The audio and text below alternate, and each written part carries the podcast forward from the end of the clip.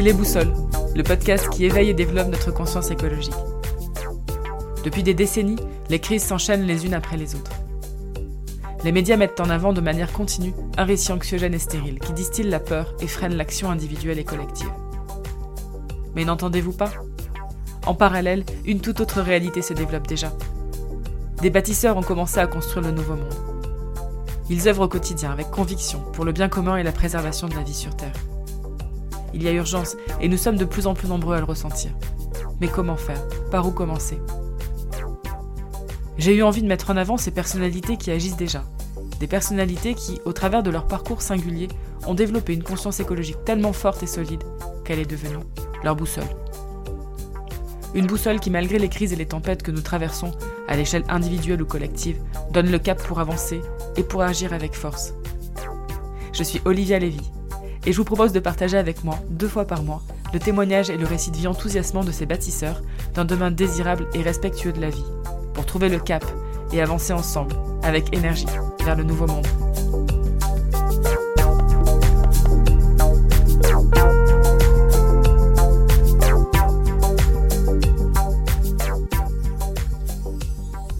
Bonjour à toutes et à tous et merci d'écouter ce nouvel épisode des Boussoles.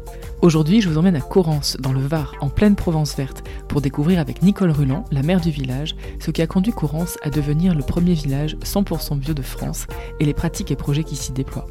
Nicole Ruland va nous présenter les leviers et les ingrédients propices présents sur le territoire et qui ont permis au village de prendre ce chemin de la transition dans les années 90 et de le poursuivre aujourd'hui vers toujours plus de résilience territoriale.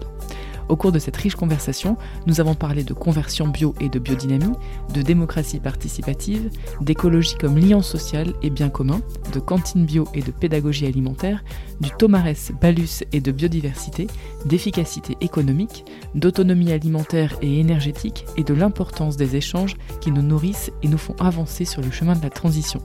Embarquez avec nous dans cette conversation pour découvrir l'esprit de ce lieu inspirant. Je vous souhaite une très bonne écoute.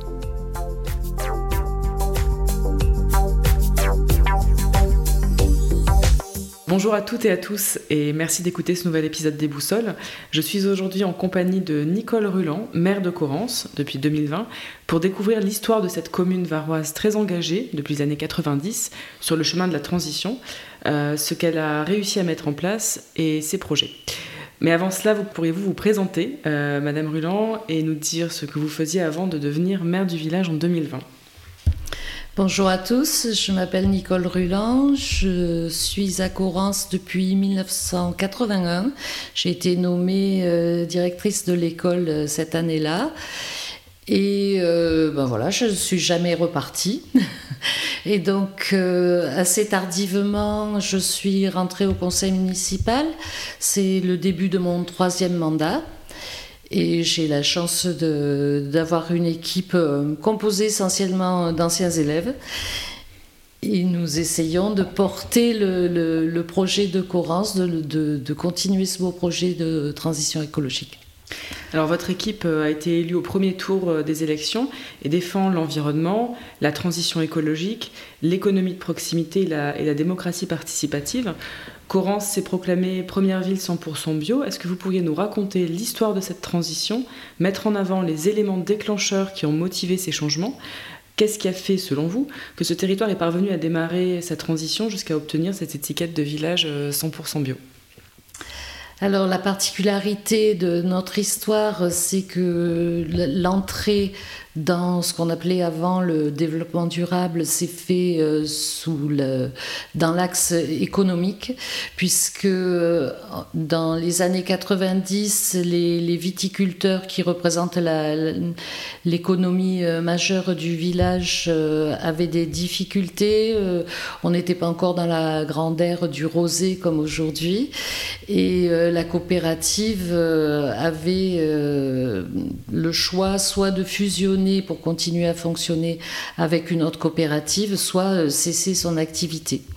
Et puis, ils ont choisi euh, une opportunité qui était la conversion à l'agriculture euh, biologique. Il y avait à l'époque des aides européenne pour aider les agriculteurs à, se convertir et ils se sont lancés là-dedans. À cette époque-là, c'était assez précurseur.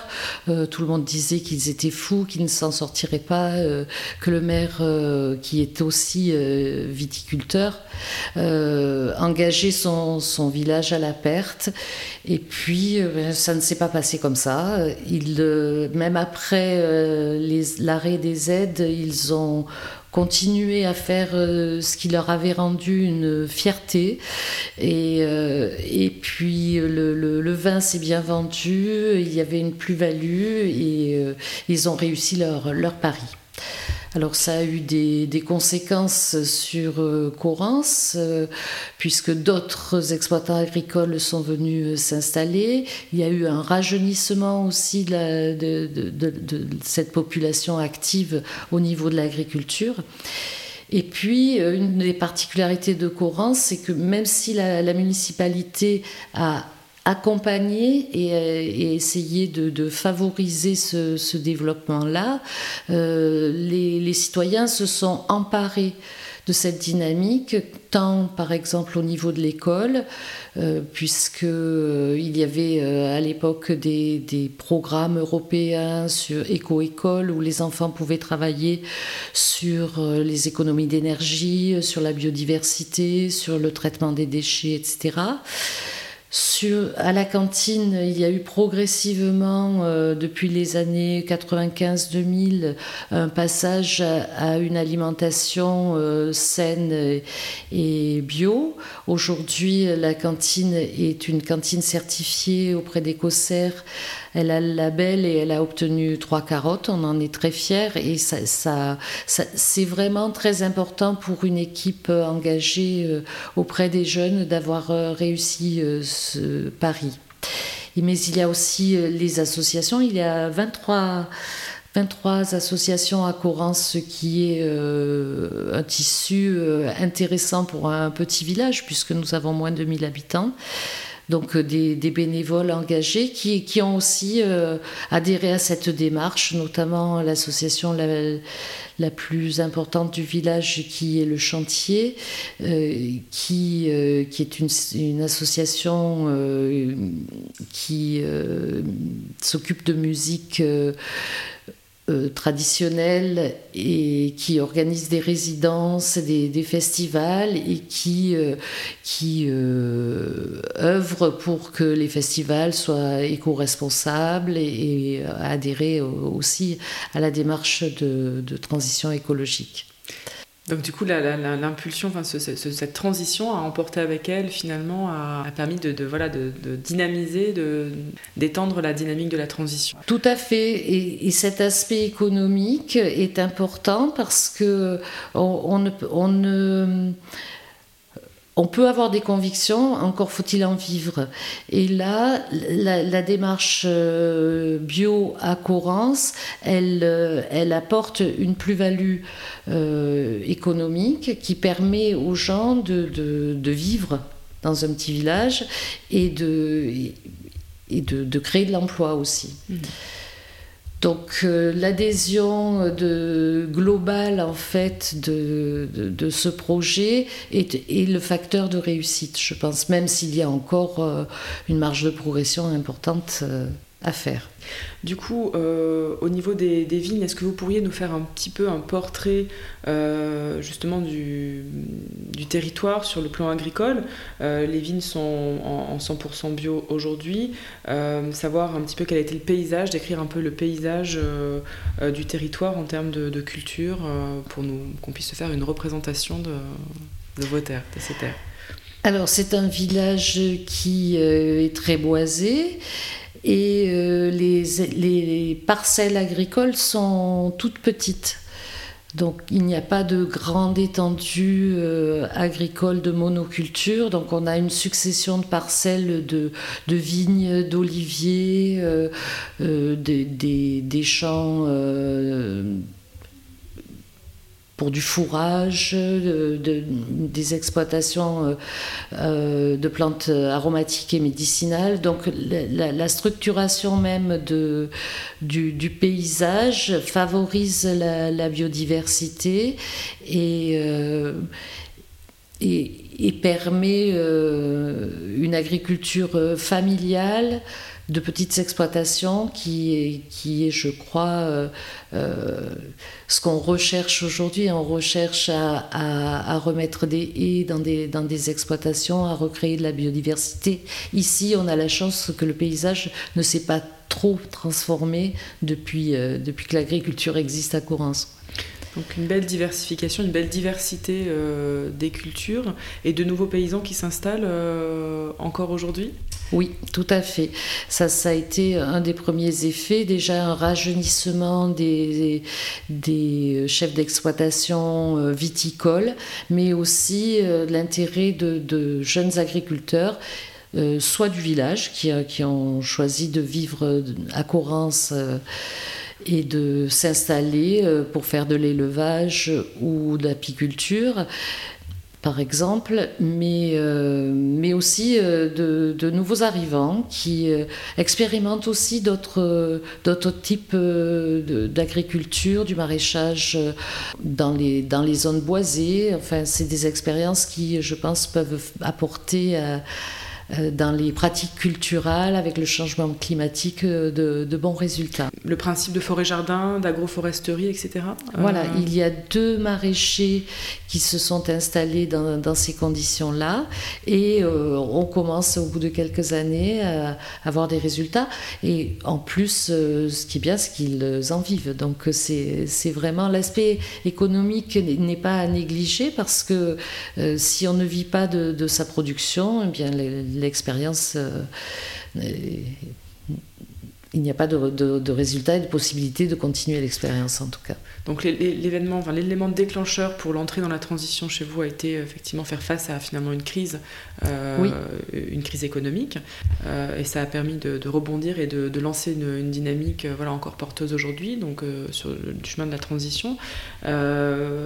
Les vignes aujourd'hui cultivées en 100% bio et puis le, reste de l'agriculture a eu un impact très positif sur la, biodiversité puisque le papillon rare euh, est menacé, le, le balus a fait son grand retour ici. Est-ce que vous pourriez nous parler du développement de la biodiversité, des études qui, euh, voilà, qui sont réalisées pour, euh, qui permettent de mettre en avant ces progrès, ce, développement de la biodiversité? Alors, parallèlement à, l'agriculture, il, y il y a eu aussi quelques essais de, démocratie participative et notamment la constitution d'un agenda 21 qui a la particularité de ne pas être porté par la commune. Nous, nous avons souhaité qu'il soit vraiment extérieur euh, à la municipalité. Euh, bon, déjà, je, pense qu'un agenda 21 doit représenter la, société civile et en plus, euh, le, les, élus se renouvellent et ne porteront peut-être pas toujours euh, le, souhait de, cette démarche de transition. Donc, il était important qu'elle soit confiée aux habitants. Et dans ce cadre-là, euh, une des actions de l'agenda 21, parmi d'autres, hein, puisqu'il y a eu euh, l'installation de jardins partagés, il y a eu une AMAP bois, il y a eu des travaux euh, sur les économies d'énergie, ils ont lancé aussi une étude d'impact de l'agriculture biologique sur l'environnement. au bout de 20 ans. Et on les résultats ont été vraiment très, très étonnants et très satisfaisants. Donc euh, je, pense que ça aussi, ça conforte les viticulteurs, les agriculteurs euh, euh, dans, ce qu'ils font et dans l'importance de leur activité sur, sur l'environnement. Aujourd'hui, en France, les paysans sont souvent accusés de détruire l'environnement. Quand on a comme ça des, des retours positifs et où, où, on, dit aux gens, ben, non seulement vous nourrissez les autres, mais en plus euh, vous conservez euh, le, patrimoine, je pense que c'est valorisant pour eux et que ça les encourage euh, à continuer. Et d'ailleurs, maintenant, ils vont, très récemment, ce printemps, la coopérative a décidé de, passer en biodynamie. Donc c'est une autre étape. ils vont travailler notamment sur, sur la protection des sols et ils essaient de, de, progresser dans leur pratique culturelle. Donc d'aller encore plus loin dans la démarche, dans, dans, dans, la progression encore plus de, voilà, de résilience. Et pour, pour cela, est-ce qu'il est y a un accompagnement qui est fait? Comment, comment vous parvenez à fédérer finalement euh, Est-ce que tout le monde est OK pour partir dans cette direction? Euh, Alors, c'est ce qui est étonnant, mais je crois que c'est euh, je, crois que ça fonctionne parce que c'est parti de la base. C'est-à-dire que c'est les gens qui se prennent en charge dans leur domaine de compétences pour une amélioration. Alors, le, moteur économique est important puisqu'ils ont eu une valorisation de leurs produits euh, grâce à cette démarche, mais c'est aussi euh, euh, l'idée que rien n'est jamais acquis et qu'il faut, il faut perpétuellement se renouveler parce que de toute façon, la nature se dégrade tellement vite qu'il faut aller toujours plus loin pour essayer de compenser. Voilà. Donc c'est un peu cette idée-là, de ne pas s'endormir sur nos lauriers et de, et de poursuivre. Pour, pour faire un, petit zoom sur, sur la biodiversité et, euh, et, tous les progrès qui sont notés, euh, vous faites des référencements annuels comment, comment ça se passe pour justement euh, mettre en, avant, quantifier voilà, la, la, réapparition de nouvelles espèces Alors les études qui, qui, ont été faites il y a, il y a maintenant presque une dizaine d'années, euh, vont servir d'échantillons témoins. Mmh. C'est-à-dire que l'idée, c'est de, faire tous les 10-15 ans euh, le même type d'études pour, pour, pouvoir comparer, voir s'il y a une amélioration, s'il y a une dégradation, euh, parce que si on n'a pas de paramètres scientifiques, on ne peut pas évaluer, évaluer ce qui se passe. Euh, parallèlement à ça, on a lancé aussi euh, un ABC de la biodiversité euh, pour essayer de, voir tous les enjeux sur le territoire et d'avoir un, catalogue, même s'il n'est pas exhaustif, euh, qu'il soit assez précis pour pouvoir protéger euh, certains lieux parce qu'ils sont des habitats remarquables, parce qu'il y a euh, une, espèce remarquable. Et, donc, je, crois que la connaissance permet la, sauvegarde et elle est acceptée quand, euh, quand on sait pourquoi on fait les choses, on peut, euh, on peut accepter euh, certains désagréments. Je prends un exemple, quand, le, quand le maire de Corrance a fait le premier PLU à Corrance, il a enlevé 80 hectares de zones constructibles. et il a été réélu. Bon, ces hectares ont pour la plupart été rendus à l'agriculture ou, euh, aux zones naturelles. Mais euh, étant donné qu'il y avait eu cette démarche en bio, que, que les, viticulteurs vivaient vraiment de leur terre, je, crois qu'il est naturel de... Euh, on vend pour du terrain constructible quand on n'a pas d'autre issue. Quand on vit de la terre, on n'a pas besoin de vendre. Et effectivement, ça, s'est très bien passé et on a pu euh, regrouper les zones constructibles autour du village, là où il y avait euh, le, moins d'impact. Donc euh, franchement, la discussion, l'apport de connaissances, la justification des actes permet l'acceptation de, ce qui est fait et entraîne la, la population dans dans la démarche. Dans cette, dans cette transition. Donc une adhésion quand même euh, forte euh, des personnes, des, euh, des, citoyens ici Oui, alors ça n'est pas le village des bisounours. Hein, on se dispute aussi, hein, comme ailleurs. Il y a des gens, et heureusement que tout le monde n'est pas du même avis, mais il y a des échanges, ce qui est déjà pas mal. Et, il y, y, a vraiment une volonté de d'avancer. D'avancer, de progresser, de ce que j'entends. Voilà. Alors on sent derrière tout cela qu'il y a aussi l'objectif de tendre vers euh, l'autosuffisance alimentaire. Est-ce que vous pourriez mettre en avant euh, les, bah, les, enjeux et les motivations qui sous-tendent cet objectif? Alors, je crois que tout le monde a très bien compris avec la crise sanitaire quels étaient les enjeux d'une alimentation de proximité, d'une alimentation saine et durable. On peut parler aussi d'une alimentation peu, consommatrice d'eau, surtout dans notre région. Enfin bon, il, je, crois qu'aujourd'hui, et j'espère que ça ne s'en ira pas, j'espère que la, pandémie se terminera, mais j'espère que les objectifs euh, qui sont mis en avant par la transition écologique ne, s'éteindront pas avec.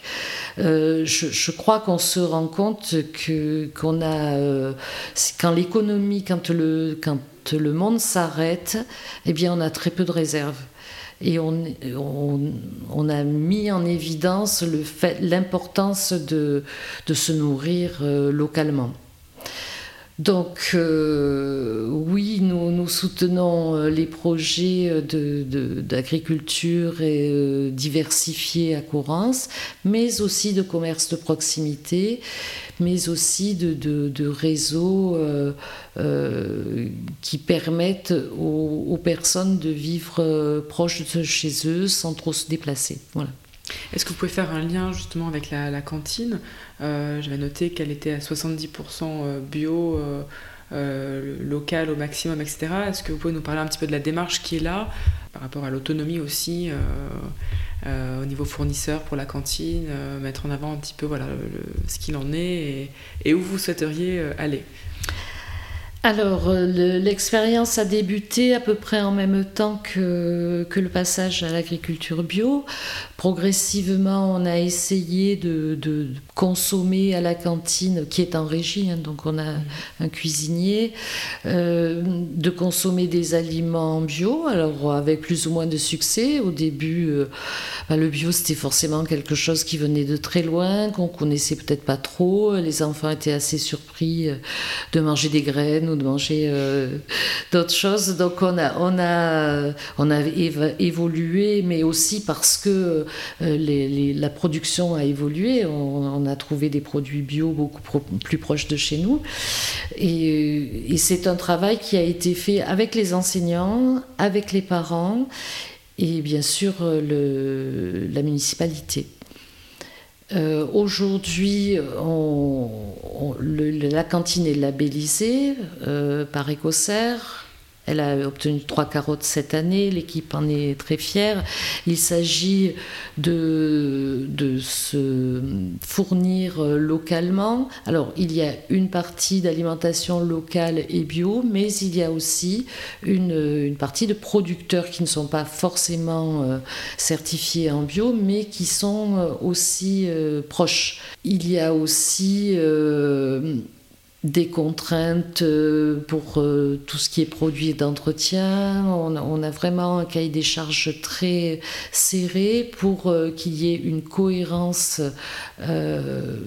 au niveau de l'alimentation, de l'accueil des enfants, mais aussi du traitement des déchets. Il y a du compostage, il y a, on, tend vraiment à, zéro déchet à la cantine, à zéro gaspillage aussi, parce que euh, manger, se nourrir, c'est euh, c'est important, mais euh, il, faut, il ne faut pas gaspiller non plus. Donc les enfants sont sensibilisés aussi à ça avec l'équipe enseignante, à cette démarche au quotidien? Tout à fait, oui, oui. Et, le travail est assez, euh, assez remarquable. L'équipe travaille avec une diététicienne sur les grammages, sur euh, bon, on essaie vraiment euh, de limiter au minimum le, gaspillage, mais euh, je vous rassure, on nourrit quand même suffisamment les enfants. voilà. Il y a des, des repas végétariens. L'agenda 21 avait travaillé aussi sur un livre de cuisine de recettes traditionnelles qu'ils avaient collectées auprès des personnes âgées de Courance. Donc régulièrement, il y a des repas qui sont faits à partir de ces recettes de cuisine. On essaie de, de, donner du sens à, à ce qu'on mange quand, tous les jours à la cantine la directrice du centre explique aux enfants ce qu'on mange, d'où ça vient, euh, si c'est un produit de courance. Bon, en plus, euh, on a la chance, c'est souvent un, parent d'élève qui le produit. Donc, euh, il y a un véritable intérêt pour décrire l'aliment, d'où il vient et pourquoi, pourquoi il est servi, euh, notamment dans les menus végétariens, euh, euh, expliquer qu'il y a un apport de protéines quand même, parce qu'on mange des féculents, parce que voilà. Donc c'est franchement, moi je crois que la, connaissance des choses facilite l'action et la transition écologique.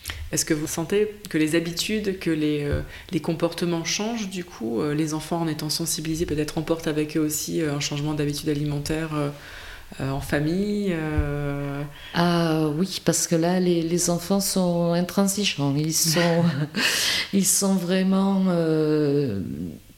ils portent la parole chez eux, quitte à contraindre quelquefois leurs parents qui, euh, qui plaisantent souvent là-dessus en disant euh, avec votre cantine maintenant le soir je suis obligée de cuisiner. Voilà. Mais euh, c'est important, important de, sensibiliser les jeunes sur le plan alimentaire, mais aussi sur le plan de la démocratie. On a un, conseil municipal de jeunes et je, bon, l'avenir, c'est pas moi. Hein. Moi, j'ai 60 ans, euh, c'est pas moi l'avenir, c'est eux. Et puis, j'ai plus à être convaincue. Euh, tandis que eux, ils, sont vraiment le porteur des enjeux euh, des dizaines de, la décennie qui va arriver. Donc là, il y a un travail sur le développement de leur conscience écologique au travers de la cantine, au travers de, des informations, des connaissances qui sont partagées, qui les rendent finalement acteurs déjà tout petits de euh, bah, de, ce changement, de cette transition Tout à fait, oui. Alors, on a parlé autosuffisance alimentaire. Euh, est-ce que vous pourriez nous parler un petit peu euh, de la même manière des projets et des actions qui concernent voilà, le chemin vers l'autosuffisance énergétique et quelles sont les, les réflexions, la vision que vous pouvez avoir à ce sujet sur, sur la commune? Alors, sur la commune, euh, il y a eu tout un programme euh, dans les années 2000-2010 euh, sur les rénovations des bâtiments communaux. la, cantine a été construite en éco-construction, la mairie a été rénovée en éco-construction aussi. donc il y, a vraiment eu cette démarche-là d'exemplarité. Euh, mais comme je vous disais tout à l'heure, l'exemplarité, le, c'est pas je fais une fois et puis c'est terminé. Donc aujourd'hui, eh bien, il faut recommencer, euh, refaire des audits sur nos bâtiments, comment on peut améliorer euh, les, les, performances énergétiques. il faut qu'on travaille avec un économe de flux, et ça, ce sera au niveau du territoire pour eh bien, aller vers une diminution de nos dépenses énergétiques et travailler aussi sur euh, une production d'énergie pour essayer d'arriver euh, à être autosuffisant en matière d'énergie. Et l'enjeu majeur, je crois, aujourd'hui, c'est euh, d'aller vers la population. C'est, il faut qu'on puisse permettre aux gens d'avoir la, même démarche la problématique, c'est toujours une démarche financière. Hein, c'est l'aspect financier qui est le plus contraignant, mais euh, pas seulement, parce qu'il y a beaucoup d'aides aujourd'hui. Dans le cadre du plan de relance, il y a, des aides qui sont possibles. Simplement, euh, c'est compliqué. Euh, on ne sait pas comment ça marche, on ne sait pas à qui s'adresser. Donc il faut vraiment qu'on installe au niveau du territoire, là, à, à aussi certainement, un guichet unique où les gens peuvent dire ben, ben voilà moi je j'aimerais bien mais comment je fais? Est-ce que j'ai droit à des aides? À qui je m'adresse? Etc. il faut qu'il y ait un accompagnement pour la pour, la population. C'est un enjeu majeur. L'information et du conseil pour orienter et euh, faciliter euh, du coup ces euh, ces, travaux les projets, hein, les projets. les projets. Donc du coup voilà plutôt un cap. À l'instant T l'autonomie elle, elle est plutôt en train de se penser sur le plan énergétique. Oui. Oui, et puis, euh, et puis je crois qu'on a bien progressé aussi sur, euh, sur les techniques et sur euh, les, les, possibilités de réalisation. Donc là, c'est pareil, comme on a fait un inventaire de la biodiversité, je crois qu'il faut partir très précisément des consommations d'énergie, par exemple, et puis voir comment on progresse. Je pense qu'il faut diminuer de moitié nos consommations d'énergie. Donc c'est un peu une mise à plat, poser les indicateurs et puis, euh, et puis euh, tenter de les faire progresser sur, sur finalement euh, tous les plans. Oui, parce qu'on ne peut pas se contenter d'une impression. on a l'impression que tout est bien, mais oui, mais comment on le quantifie Il nous faut des données.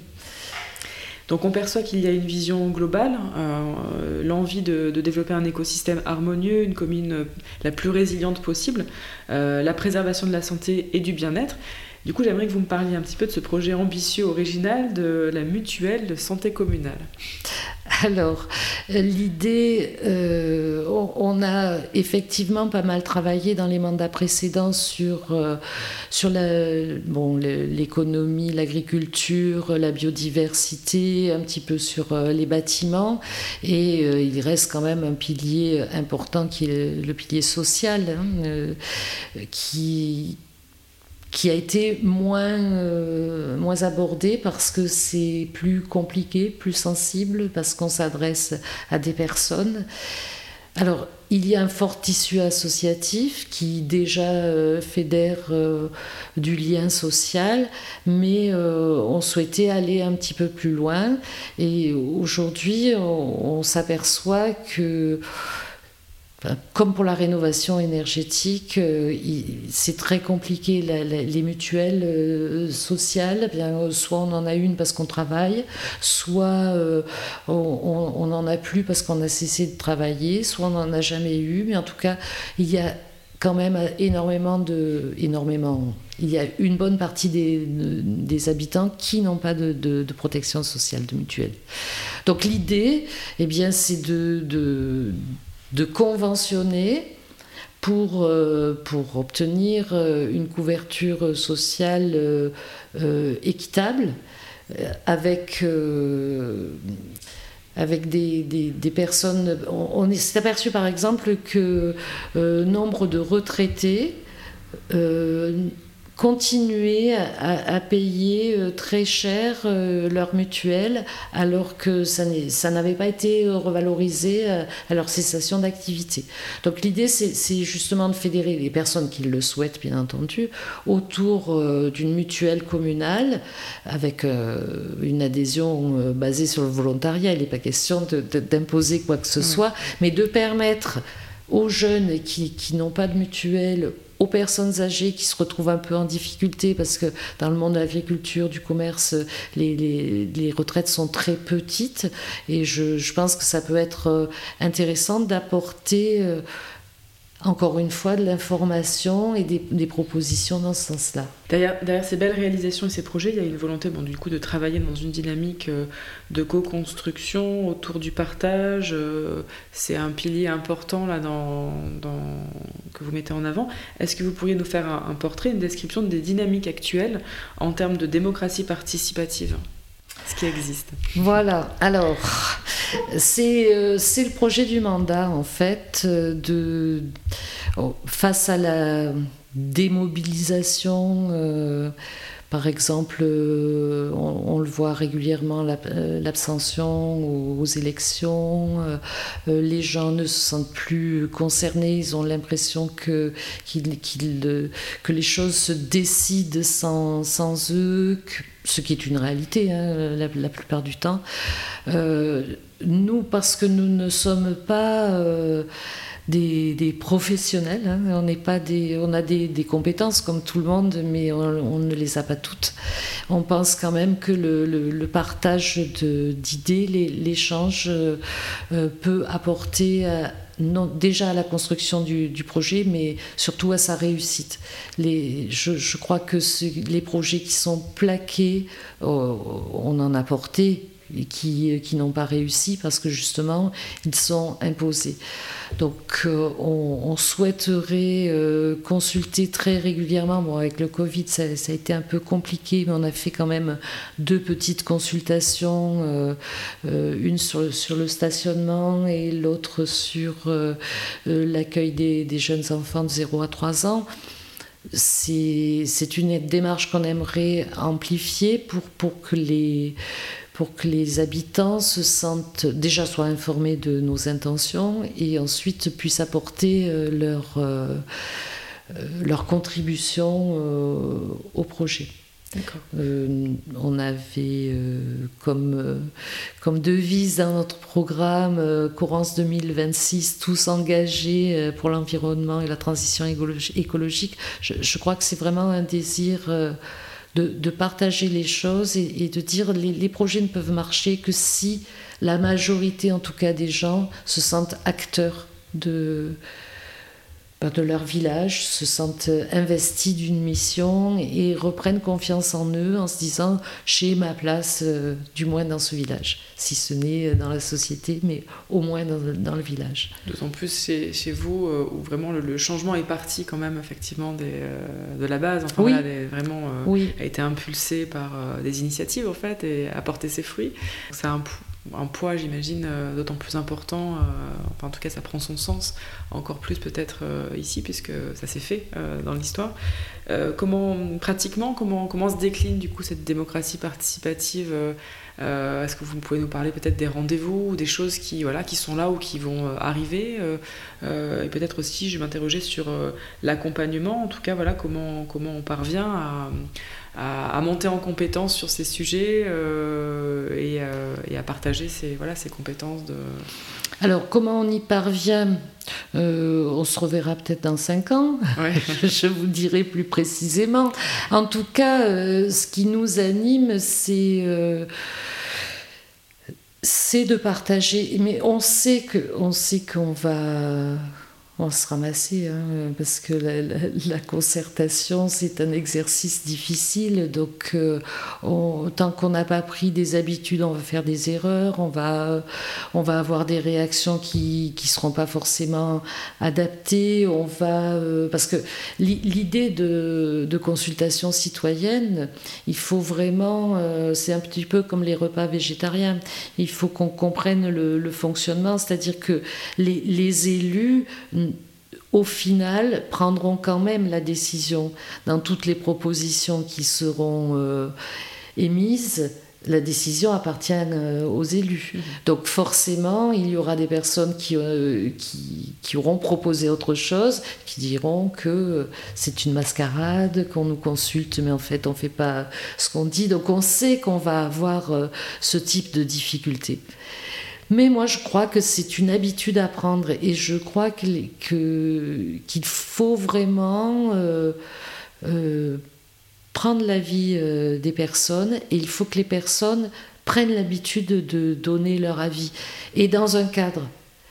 il ne faut pas que ce soit l'occasion de déverser ses rancœurs ou autre chose, mais comprendre qu'il y a un fonctionnement, après, on adhère ou on n'adhère pas. Mais si on a envie d'adhérer, eh bien, euh, euh, la démocratie, euh, on vote, on, on, décide et en tout cas, on se plie souvent à la majorité. Et quelquefois, c'est pas c'est c'est pas le projet qu'on portait, mais c'est le projet de la majorité. Donc mmh. voilà. Et j'espère beaucoup de, de, de, ça parce que déjà, ça va nourrir nos projets, même si on a quelques idées, je, je pense que ça, ils seront euh, enrichis, enrichis par, par, euh, par, ces, par ces discussions. Mais euh, j'espère surtout que, que ça donnera envie à, d'autres de participer et, euh, et, que ça leur donnera envie de, bah, de nous succéder, pourquoi pas. D'accentuer mmh. cette dynamique qui est là. Et, euh, oui. Alors, est-ce qu'il y a des consultations qui sont, euh, qui sont prévues ou sur lesquelles voilà, vous commencez à réfléchir en particulier? Parce que j'imagine qu'on ne peut pas, pas consulter sur tout. Est-ce qu'il y a des sujets Alors, on, on, a quand même l'intention, parce que dans un mandat, il, y a des, des, des projets un peu phares, un peu important euh, au niveau de, de, bah, de, la structuration de, du village, des aspects structurels ou financiers. Si, quand, c'est un projet qui engage de, des investissements importants, je, je, pense quand même, euh, on, est là pour gérer de l'argent public, il est quand même euh, assez sain d'expliquer pourquoi on le fait. par exemple, au dernier mandat, on a refait la la, place du village avec tous les réseaux. Donc c'est un chantier qui a énormément impacté les habitants dans, leur fonctionnement pendant des mois. Euh, mais on avait commencé à on avait pris la peine de, faire des réunions de par quartier avec la population euh, et les gens on a eu l'impression qu'ils ont mieux supporté les travaux parce qu'ils étaient informés, ils ont pu donner leur avis. Donc aujourd'hui, ben, on, a quelques, demandes parce que notre projet n'avait pas pour vocation d'être construit euh, euh, prêt à l'emploi euh, clairement à l'issue des élections. Mais on nous, par exemple, les enseignants et les parents d'élèves souhaitent souhaiteraient en tout cas la construction d'une nouvelle école. Je pense que naturellement, ils seront associés au projet et en tout cas au pré-projet, euh, à l'étude de faisabilité. On, on va récupérer euh, l'ancien moulin. Euh, je crois que c'est, il faut savoir quel projet on va mettre à l'intérieur, comment on va le financer, et c'est, c'est l'occasion de, d'associer la population. Des communes de la région questionnent-elles votre, justement votre retour d'expérience? Est-ce qu'il y a des interconnexions pour revenir un petit peu sur cette notion de peut-être de euh, d'interdépendance, de toile de résilience euh, locale, puisque effectivement vous ne pouvez pas tout produire euh, ici. Est-ce qu'il y a justement des partenariats, des réseaux de communes en transition que vous avez réussi à tisser avec des communes voisines ou peut-être même éloignées sur certains sujets? Alors on fait partie d'un réseau qui s'appelle Ville européenne bio, euh, on a aussi eu des projets européens d'échange euh, avec d'autres pays. On a euh, quelquefois des gens, des, des, collectivités qui viennent sur des sujets particuliers, la cantine ou l'agriculture, qui viennent régulièrement échanger avec nous, comme Montsartou par exemple. Et puis là, récemment, on a euh, un État, le Paraná, qui est, au Brésil et qui, euh, qui est un État où il y a un énorme parc national, qui ils sont très engagés euh, dans la transition écologique. Donc ça n'a rien à voir avec nous. c'est la, ville principale, c'est 2 millions d'habitants, mais on a décidé, par exemple, de travailler euh, euh, sur une thématique qui pourrait être, par exemple, la démocratie participative et de voir comment euh, chacun au bout du monde, comme ça, dans des contextes complètement différents, on peut trouver des solutions. Voilà. Donc ce type d'échange nourrit un peu ben, nos, réflexions et je, hein, voilà, c'est c'est vraiment encourageant de, de, discuter avec des gens très, qui vivent des, des, choses très différentes de nous. Mais dans une même, quelque part dans une même conscience, dans une même envie en tout cas de, de progresser et de, et de tendre vers, euh, tout à cette transition. Donc des belles sources d'inspiration dans le cadre de ces échanges. Euh, oui, et de belles rencontres humaines aussi. Et plus à proximité, est-ce que justement avec les, les acteurs, euh, les communes voisines, est-ce que vous parvenez à, voilà, à, rentrer en, synergie, en, interconnexion pour... Euh, oui, ben, en plus, euh, euh, la commune voisine qui est le Val, son maire est vice-président à l'agglomération chargé de la transition écologique. Donc, on a, moi, je trouve que, que vraiment le, alors le Covid, en tout cas ce mandat, c'est vraiment le mandat de, l'engagement public euh, dans cette transition. Ça, va avec le plan de relance également. Hein mais euh, comme les aides, euh, enfin ce que je souhaite, c'est que comme les aides européennes pour le passage à l'agriculture bio ont fonctionné chez nous, j'espère que le plan de relance motivera les, actions et notamment les mutualisations et les échanges qu'on pourrait avoir d'une commune à l'autre. Mais bon, dans le secteur, on, semble, il semble y avoir une vraie dynamique euh, sur, sur le territoire. Donc un beau potentiel euh, oui, oui, oui. de changement. Je suis confiante là-dessus. vous, est-ce que vous avez des, des, visions justement pour votre commune, des rêves, euh, voilà, que, des choses que vous projetez à long terme qui, pour la commune, pour le territoire? Bon, Moi, je voudrais que ça ne change pas. C'est-à-dire que qu'on n'ait pas de, pas de d'impact sur, sur notre village, d'impact négatif bien entendu. Et, et je, souhaite que, que, ça reste un village où il fait bon vivre, un, village à notre échelle à l'échelle de notre agriculture, à l'échelle de notre école, à l'échelle de...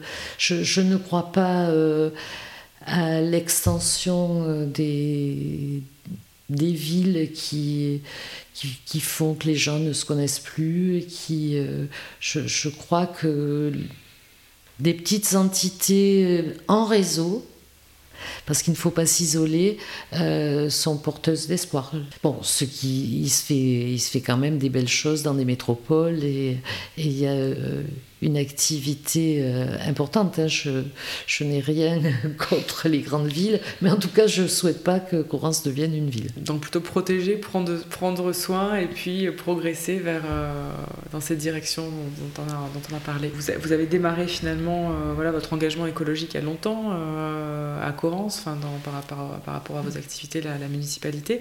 Je voulais vous demander à titre personnel ce qui vous avait permis de faire naître et de développer votre, votre conscience écologique personnelle et du coup de vous vous engager euh, de porter ces sujets-là euh, ici, aujourd'hui? Alors tout d'abord, je, je, pense que l'écologie, c'est ce qui peut lier les gens entre eux. Euh, quelle que soit le, leurs différences euh, sociales, euh, politiques, euh, c'est un sujet qui fait l'unanimité, je pense. Avec des des approches peut-être complètement différentes. Je, je, crois que c'est le lien entre les gens, parce que parce que c'est un bien commun. Voilà. Donc ça, c'est fort pour moi. Et ensuite, ben, je suis née euh, à la campagne et je, pense que je vais mourir à la campagne. Hein. Et dans, un, dans, un, milieu qui, euh, qui est magnifique et qui... Euh, et qui nous apporte euh, la sérénité, de l'apaisement, etc. Donc je, crois qu'on a tous, en nous, on a tous besoin de mettre les mains dans la terre à un moment ou à un autre de notre vie. Et c'est surtout euh, c'est un lien. Euh, enfin, je j'en connais pas d'autres. Hein. Bon, il y a la culture aussi, il y a, il y a plein de choses. Mais euh, puisqu'on parle de transition écologique, je pense que la l'environnement, la culture, euh, l'économie sociale et solidaire, c'est vraiment ce qui, ce qui, nous unit. Après, on peut, à côté de ça, on peut penser ce qu'on veut et avoir les idées qu'on veut. Pas, mais celle-ci, elle est forte. Donc une conscience qui était là parce que vous avez grandi euh, en contact euh, dans la nature. Euh, à quel moment vous avez pris peut-être connaissance voilà, de la conscience de la fragilité, de la nécessité de s'engager pour, pour la préserver? Est-ce qu'il y a des lectures, des rencontres, des choses qui vous ont inspiré dans, dans... Un constat, quand on a commencé à parler de changement climatique, j'étais persuadée que je ne le verrais pas. J'étais déjà j'avais déjà un certain âge et donc euh, je, je me suis dit bon euh, c'est loin. c'est les enfants et ça euh, ces premiers événements euh, ce dysfonctionnement ça m'a estomaqué. Vraiment je me suis dit mais euh, il s'est passé 15 ans il s'est passé 20 ans et tu vois maintenant on peut on peut le mesurer on, on voit le, les conséquences et, et il faut que ça s'arrête quoi. Enfin en tout cas il faut que donc je, je, crois que ce qui m'a le plus choqué, c'est ça, c'est que je, je, pensais ne jamais voir euh, le, les conséquences de nos actes. Donc les, les indicateurs qui se détériorent oui. vous ont poussé à, à cet engagement dans l'action en fait euh... Oui, mais euh, vous savez, l'engagement, c'est euh, chacun, hein, c'est vraiment, tout le monde peut faire quelque chose. Alors, on dit souvent oui, mais c'est les plus grands pollueurs euh, qui en font le moins, etc. Mais oui, mais euh, si personne ne fait rien du tout sous prétexte qu'on a un tout petit impact, ben, euh, mm -hmm. ça va être terrible. Des lectures à conseiller, euh, des, des, choses qui, ou des rencontres, des documentaires qui vous ont inspiré justement dans voilà dans tous les projets là qui sont. L'expérience des autres, écouter les autres et aller à la rencontre des autres et, sans, sans avoir un regard intégriste. C'est par exemple si on parle de si on parle d'économie d'énergie, les gens, on ne peut pas toujours euh, rénover sa maison complètement. Mais si ben, on peut mettre du double vitrage, c'est déjà euh, une bonne chose. Il ne faut pas juger les personnes qui ne vont pas à 100% euh, dans la démarche. C'est déjà un pas et c'est un pas après l'autre. Et de rencontrer des gens et de voir que c'est possible, je pense que c'est la meilleure école de les écouter et de, de les respecter dans ce qu'ils font. Pas de lecture en tout cas, c'est plutôt l'expérience de vie, les rencontres euh, euh, humaines euh, qui vous, vous, ont, vous ont inspiré oui, au tout quotidien. À fait, tout à fait, oui. Pas de lecture particulière ou de documentaire ou autre à partager à l'instant T qui vous viennent là spontanément Non, bon après on a fait comme tout le monde, on a reçu Rabi, on, bon, on, on, on s'est un peu documenté, mais non, moi je, je crois à l'inspiration. En fait, chaque action est particulière au lieu où elle euh, se situe et, euh, et au contexte. Donc, euh, il y a autant de contextes que de personnes pratiquement et tout est différent. Quoi. Mm-hmm. Tout est à construire et je pense que ce qui fait la richesse de la, de la transition écologique, c'est qu'il n'y a pas de recette. Mm-hmm. Il n'y a que des expériences qui ont réussi ou pas d'ailleurs, hein, parce que les échecs euh, comptent autant que les réussites. Pour conclure cet entretien, euh, je vais vous demander si vous pouviez voilà, partager, euh, adresser un message pour traverser, pour, pour traverser cette crise systémique que l'on traverse actuellement. Vous accepteriez de nous partager un message positif pour conclure? Bien, moi, je, je crois qu'il y a une mise en évidence des enjeux par la crise sanitaire et que, et que les gens ont fait plus de chemin en un an que, que dans les décennies précédentes parce que bien parce qu'on a vu la, limite de notre fonctionnement. Donc euh, l'envie que j'ai, c'est qu'on n'oublie pas ça. Vous savez, quelquefois vous êtes malade et puis euh, parce que vous avez trop mangé et puis oh non non, vous dites euh, je vais faire attention la prochaine fois, puis on oublie quoi. Moi, je n'ai pas envie que ça soit comme ça. Je pense que personne n'a envie. Et j'ai, j'ai... mon souhait, c'est que, c'est que les politiques accompagnent vraiment les expériences particulières et, les... qu'elles établissent un lien réel avec la population, que la population ne se remette pas à défiler dans les rues parce qu'on leur a encore promis des choses qu'on n'a pas, qu'on n'a pas tenues. Donc euh, oui, je, je, je pense qu'il faut, il faut y aller là maintenant, il faut, faut tenir ses promesses. Merci beaucoup pour cet entretien. Merci à vous. Un très grand merci à vous toutes et tous pour votre écoute. Si cet épisode vous a plu, vous pouvez le partager sans modération autour de vous et lui mettre 5 étoiles sur iTunes Podcast ou votre plateforme d'écoute habituelle. Cela le rendra plus visible et favorisera cette diffusion. N'oubliez pas de vous abonner au Boussole pour ne rater aucun des prochains épisodes. Je vous souhaite plein de bonnes choses et je vous dis à très bientôt.